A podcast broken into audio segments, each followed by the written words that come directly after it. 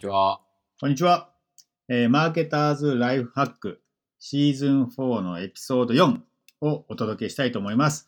えー今日もですね、いつもと同じように私、宮崎と、似たがいです。はい、よろしくお願いします。お願いします。えーシーズン4はですね、えー、Future Today Institute の最新版、まあ、2020年度版のレポートをご紹介するという、そういう、えーシーズンでございます。それでですね、じゃあ行きましょうか、早速。はい。はい、えー今日はですね、その中から、えっと、この章っていうのかな、をお話ししたいと思います。えー IRL、IRL Geography Reshapes the Virtual World ですね。100ページ目ですね、ちょうど。あ、そう、本当そうなんだ。はい。です。はで、IRL ってこれなんだこらってことなんですけど、これ調べたらですね、あの、in real life の略だそうです。で、どういう時使う、まあ、現実世界っていう意味なんですけど、まあ、IRL ってどういう時使うかっていうと、それはネットの話してんじゃなくて、現実世界の話をしてんだよっていう時につける、えー言い方なんだそうですね。い。なるほなので、IRL ジオグラフィーっていうと、本当の世界、現実の世界の地理がバーチャルワールド、まあ、だからネットの世界でね、を、えー、リシェイプスだから、再び形作るってなんか変な日本語やな。そのまんまの訳だけど。ど。なるほど。ですっていう、まあ、そういうとこです。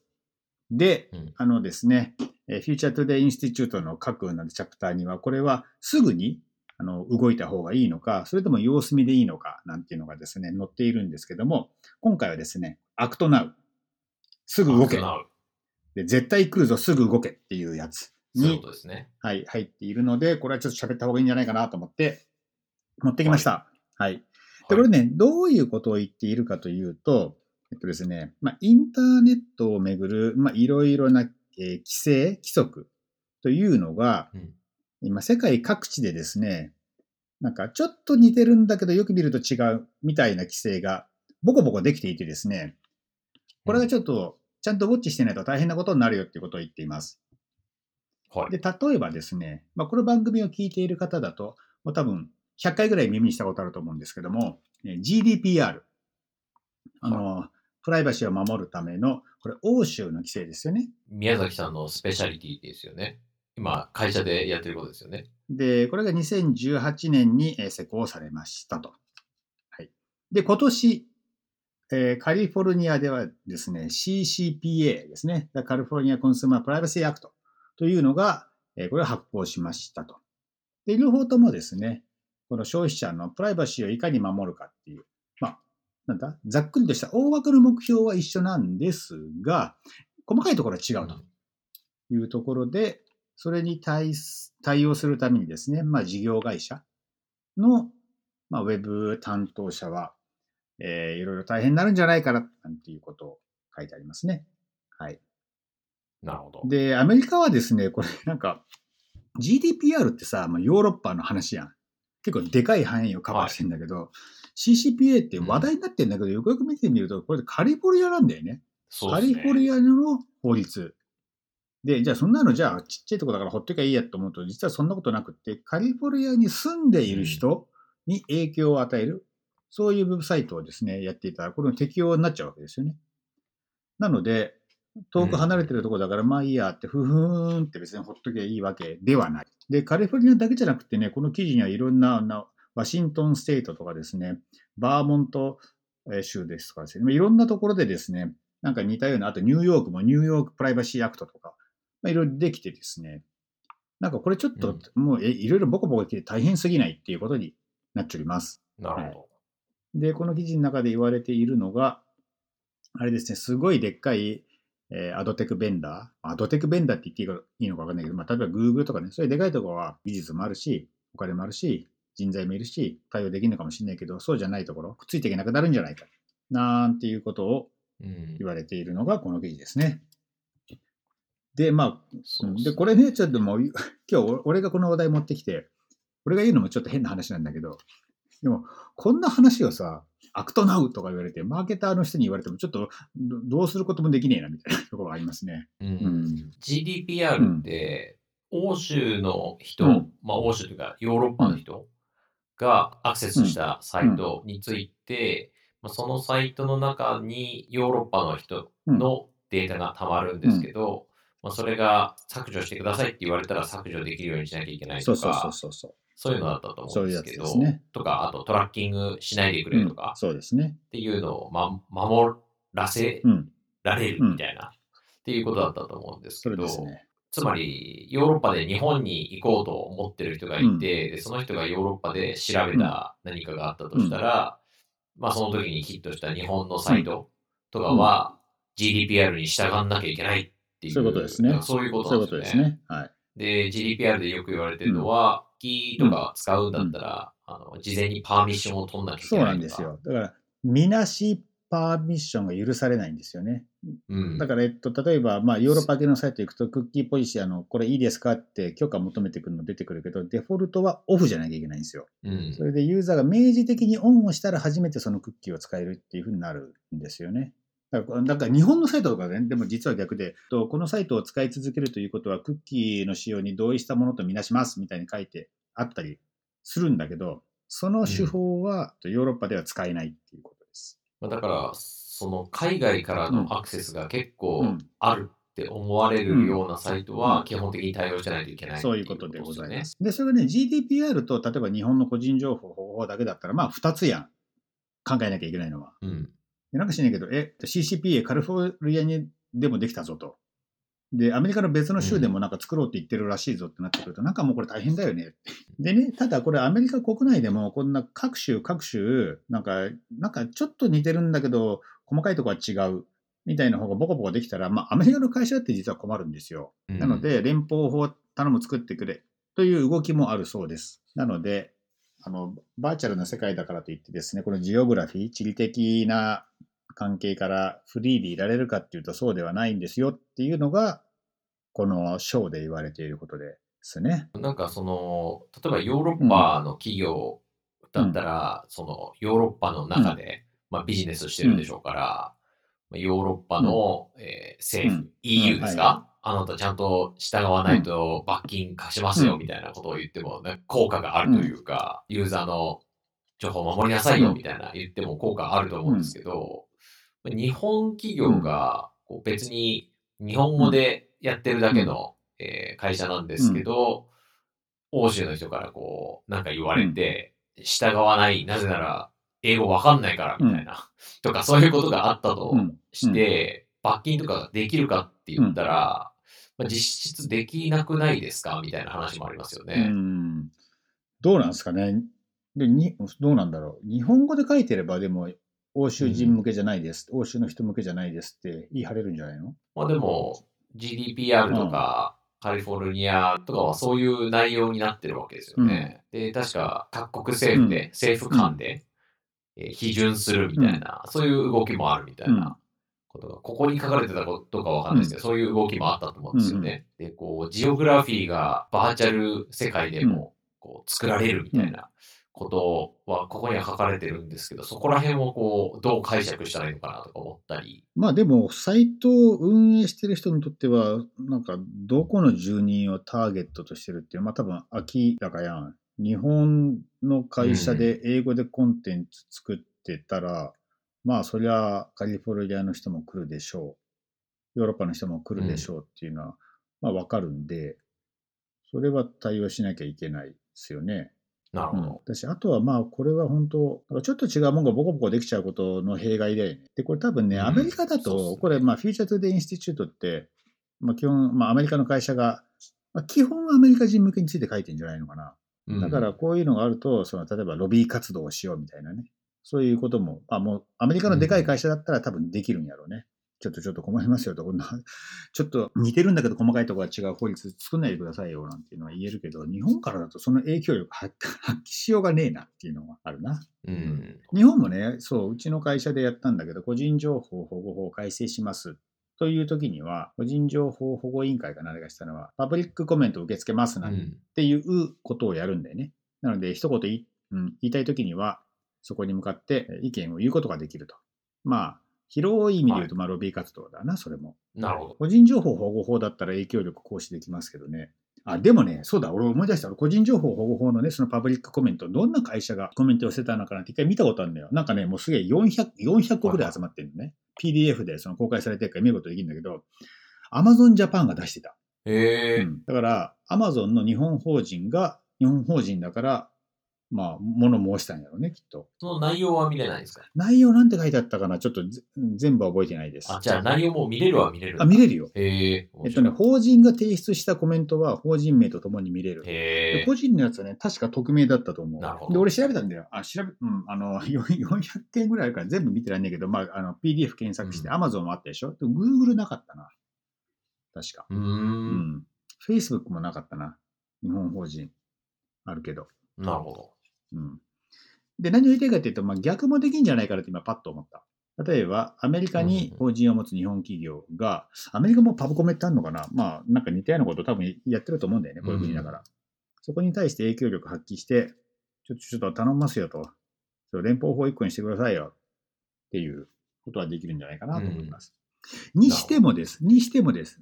でもやっぱりヨーロッパの決まりと、アメリカの決まりと、まあ日本の決まりと、で、なんかインドとかでもやってるからね、こういうのね。とか言って、やっぱりうん国、ボコボコできるんで、こういうのね、どどうにかならないのかね。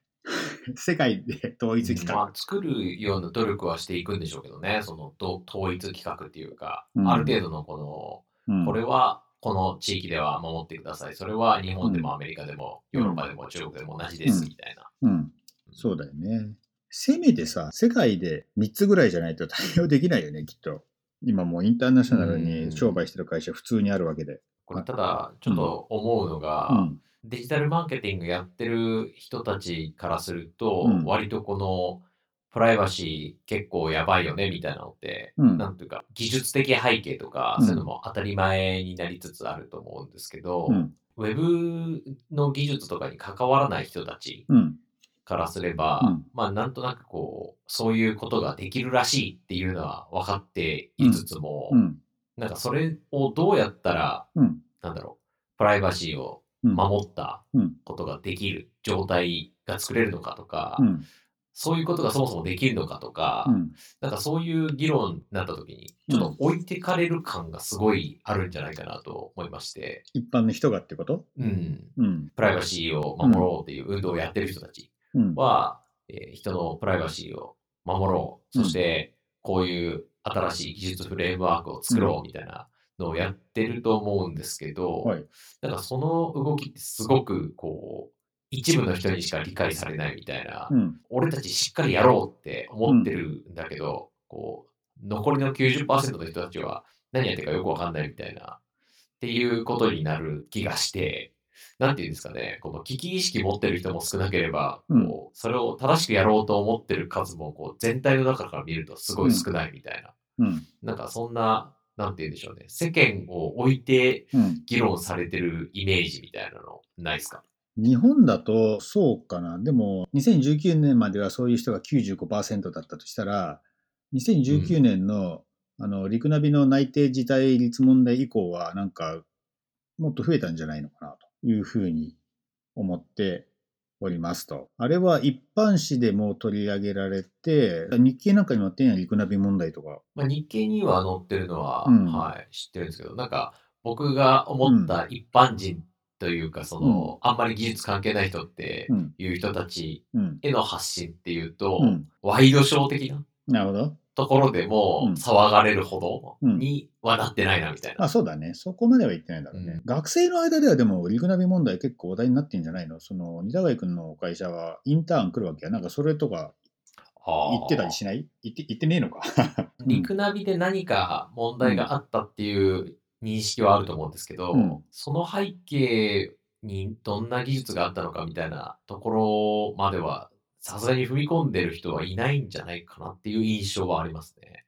いや、俺もその印象がその、あって、技術のことを、クッキーを使ってどうやってデータを集めているかっていうのをちゃんと分かってる学生は、まあ多分1000人に1人ぐらいで、興味を持ってる人が、だからなんか10波人からげに、なんかクッキーやばい、うん。なってる、なってるような気がしますう。ん。まあ、だから、なんというか、そういうことをうん。ちゃんと説明する、一般向けに説明するというか、うん。なんか、みたいな運動は必要な感じはしますけどね。そうですね。これあれだな、うちの会社でじゃあそういうビデオかなんか作って公開しなきゃいけないんだな、きっと。ちょうどウェビナーやっててさ、ちょうどその話題だったのよ。クッキーは個人情報かっていうので、俺が25分間喋ったんだけど、で、まあ、はい。リクナビを想起させるような、ちょっとそういう例を出して話したんだけど、見て、見てるのは、まあ、主にマーケター、はいはいはい。あるいはまあ、そうそれに近しい人たちでね。うん。でもやっぱり、クッキーのことっていうのは、ちゃんと分かっている人っていうのは、少ないなっていう印象かな。その、なんでそう思ったかっていうと、うん喋った後に QA が、あ、Q が来るわけね。QA セッションがあって。それを見てて、はいはい。難しい、難しいところなんか説明をちゃんとしてる人がいない。でもそんなことない。ググるとさ、クッキーとはでググるとなんか記事いっぱい出てくるけどね、なんかみんながみんな違う説明の仕方してるから、あれが良くないんじゃないかなと思うんですけども。まあ、ちょっと僕的には、うん。クッキーっていうものをこう、うん理解するために、なんかこう、いい比喩があるといいと思うんですよね。うんアナロジーというか、メタファーというか。うんたまに、あの、人うにん、こう、説明してるのが、名刺を、こう、はい。売る業者とかいるじゃないですか。なんか、あれを思い出してもらうと、なんか、サードパーティークッキーが わかるのかな。いきなりサードパーティーってなんか、いハードル上がんないですが、そもそもクッキーとはよりも。まあ、例えば僕と宮崎さんがこう知り合いになるとき、うん一番最初にやることって、例えば名刺交換だったりするじゃないですか。。うん。でこう消費者とウェブサイトが名刺交換してると思ってもらって、自分が見知った人、うん実際に会った人うんと名刺交換するじゃないですか。でそれはお互い知ってておかしくないじゃないですか。で、まあ、これがファーストパーティーキー。うんで、あの、ただ、この企業が、Google さんにこの人の名刺を渡しちゃったら、この人、あの、何々さんっていう人だから、ちょっと追っかけ回しといてみたいな話ですよね。うん。で、これが、まあ、サードパーティークッキーみたいなもんなんです、みたいな。うん。今はそこの、なんていうんですかね、横流しするみたいなところについて、まあ、あんまり規制されてないんで、うんいろんなところで、その、名刺交換が起きているというか、裏での名刺交換が起きちゃっていて、あの、渡したことない人からも電話かかってくるみたいなことが起きてるんだけれども、まあ、そこをちゃんと管理ししてくださいねっていうのが、クッキーアクセプトしするみたいな、同意するみたいな、っていうことで、まあ、その中身をちゃんと見ると、あの、Google には渡しますけど、うん。あの、他の人には渡さないんでとか、いろいろ書いてますみたいな、なんかそういう簡単な説明があれば、なんか、名刺のアナロジーでいけんのかな？どうなんだろう？俺が知りすぎちゃってるから違うと思うのかな？名刺のアナロジーね。でも、うん。まあもちろん、あの、正確ではないかもしれないんですけど、なんとなく、まあ、そういうことだよね。その、うん。危なさっていうか、まあ自分の会社の情報も書いてあれば、実名も書いてあるものうんが、こう、裏でいろいろ取引されて、こう、電話もメールも飛んでくるみたいなの嫌じゃないですか、うんみたいな。うん。まあ、そんな感じのことが、こう、ブラウザの世界でも起きてるんですっていうのは、まあ、なんとなくこう、ことうのん。やばさというか、うみたいなものを理解するのには十分なのかな、みたいな。名刺のアナロジーね。まあ、学生レベルだと、うんまあ、その一般本当にネネット関係ない、まあ、ビジネスマンにとってはそれで十分なのかな。まあ、ちょっとこれ聞いてる方にねそれでなんか腑に落ちた感があるかどうかっていうのを、なんか番組へのコメントかなんかで教えてもらうとね、いいかも。まあ、もしくは、あの、宮崎さんが今後、はいあの、セミナーで、はい。ちょっとざっくり説明するときに使ってもらうとか、そうね。まあ、そういう、そういう、こう、活動に貢献できるようなものだといいんです。今日ね、すっごい、もう本当に最低限俺がこれは知っとくべきだっていうのを喋ると、クッキーの説明だけで多分15分ぐらいかな。で、その先にね個人情報保護法でその扱いがどうなるかっていうのがついて25分みたいな感じだったかな。やっぱ、難しいことを難しいまま説明するっていうのは、時間かかっちゃうし、なかなかこう、興味持ってもらいにくいっていうのがありますよね。うんまあ、アナロジーで説明できるのも限界あるからな、でも。うん。まあ、だから今日はね、だから対象がそのマーケターの人だったりしたんで、そのアナロジー、うん名詞のアナロジーはむしろ簡単すぎるなっていうかミスリーディングだなと思ったんだけど、あ、そうね。まあ、もしくはその、この番組を聞いてる人がこれでうん説明するときにこれ使えるなと思ったら、ぜひそんな感じで説明してもらったらいいかなと思ってるんですけど、そうですね。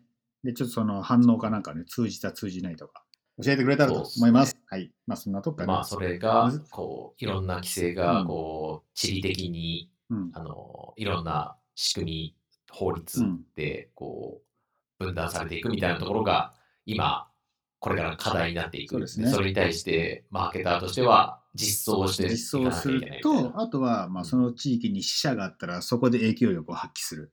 パブコメ、募集っていうのをやってたら、あーそうですねうん何か言ううんかな。まあ、どれだけ、日本ではこうなってるとか、ね、こうアメリカではこうなってて、うんだからこうヨーロッパでもこれに合わせた方がいいとかね。そうですね。かななんていうふうに思いましたとさとはい。いうのが、はい。今回でございます。はい。なんか言い残したまことありますか？すございません。はい。というわけでですね、じゃあ今回も私宮崎とでした。あありがとうございました。りがとうございます。